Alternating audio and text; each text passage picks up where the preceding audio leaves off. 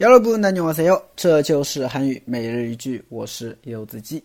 今天想跟大家分享的句子是这个：회사를그만두었다는사실을전혀모르고있었다。 회사를그만두었다는사실을전혀모르고있었다。 회사를그만두었다는사실을전혀모르고있었다。 회사를그만두었다는사실을전혀모르고있었다。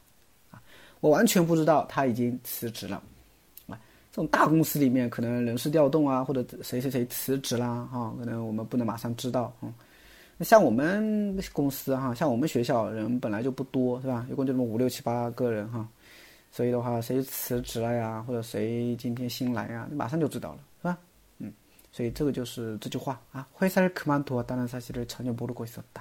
嗯，好，我们简单的来分析一下，首先。 회사를그만두 다， 회사를그만두 다， 啊，就是辞职。嗯，那么这个我们拆开来分析一下。首先，회사呢是公司的意思，对吧？그만두 다， 它其实有作作罢了、取消了、不干了啊等等这种意思。所以회사를그만두 다， 就是我我我不干了啊，我不在这家公司干了啊，就用회사를그만두 다。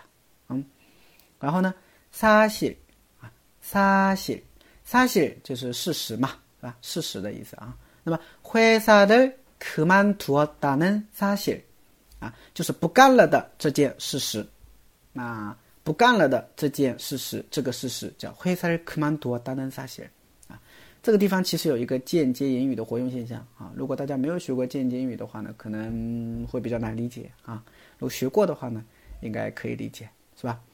那我语法我就不讲了。 啊，大家有兴趣给我留言吧，好吧？嗯，회사를그만두었다는사실을전혀모르고있었다 전혀它是一个副词，表示完全、全然的意思。后边一般会加否定，啊，完全没有，전혀없어 요， 전혀없어 요， 完全没有，是吧？